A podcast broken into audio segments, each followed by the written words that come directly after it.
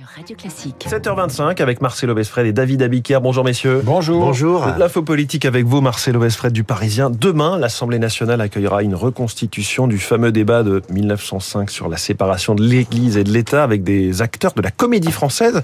À noter que Yael Braun-Pivet, la présidente de l'Assemblée nationale, participera à l'événement. Oui, parce qu'elle jouera le président de séance de l'époque et face à elle, dans l'hémicycle, des comédiens de renom joueront les royalistes, les anticléricaux, les socialistes. La représentation se veut un hommage à la laïcité à la française. Ce type de spectacle est appelé à se répéter sur d'autres sujets car la nouvelle patronne de l'Assemblée a enrôlé dans son équipe l'historien Bruno Fuligny. Elle veut aussi, Yael Braun-Pivet, dépoussiérer l'institution. La semaine dernière, elle a fait installer de grands rubans rouges devant l'entrée du Palais Bourbon pour la journée contre le sida. Elle a aussi ouvert les tribunes de l'hémicycle aux dessinateurs de presse. Elle a aussi facilité les règles pour que les Français viennent visiter euh, le Palais Bourbon. Il n'est plus nécessaire d'être invité par son député. Pour venir, Braun-Pivet vise un million de curieux par an. Et qu'est-ce qui motive la présidente de l'Assemblée? Rappelons que son élection au perchoir a été une surprise. Yael Braun-Pivet n'était pas la candidate d'Emmanuel Macron. Avec le chef de l'État, les relations restent compliquées. Du coup, Yael Braun-Pivet ne se sent redevable de personne et a pris goût à voler de ses propres ailes. Elle est allée en septembre rencontrer Zelensky en Ukraine. Au perchoir, elle impose un style assez libre, au risque de donner une chambre parfois houleuse. Elle se veut la garante des échanges dans une assemblée sans majorité. La présidente de l'Assemblée s'entend bien avec les oppositions, même le RN. Elle dit d'ailleurs le plus grand bien du vice-président RN de l'Assemblée, Sébastien Chenu. Alors à quoi joue exactement Braun-Pivet? C'est la question qui taraude le personnel politique. Elle pense qu'elle peut devenir présidente de la République, que c'est l'heure des femmes, me dit, m'a dit l'un de ceux qui la côtoient régulièrement.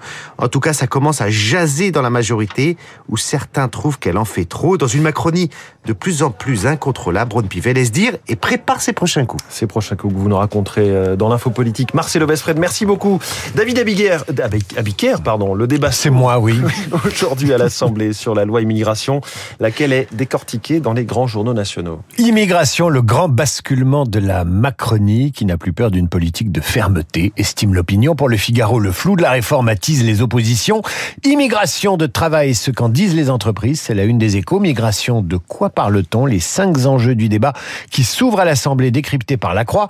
Enfin, Libération pointe les travailleurs sans papier exploités par l'État. Dans la presse régionale, on ne crie plus au loup, mais au lynx en première page du journal de Saône-et-Loire.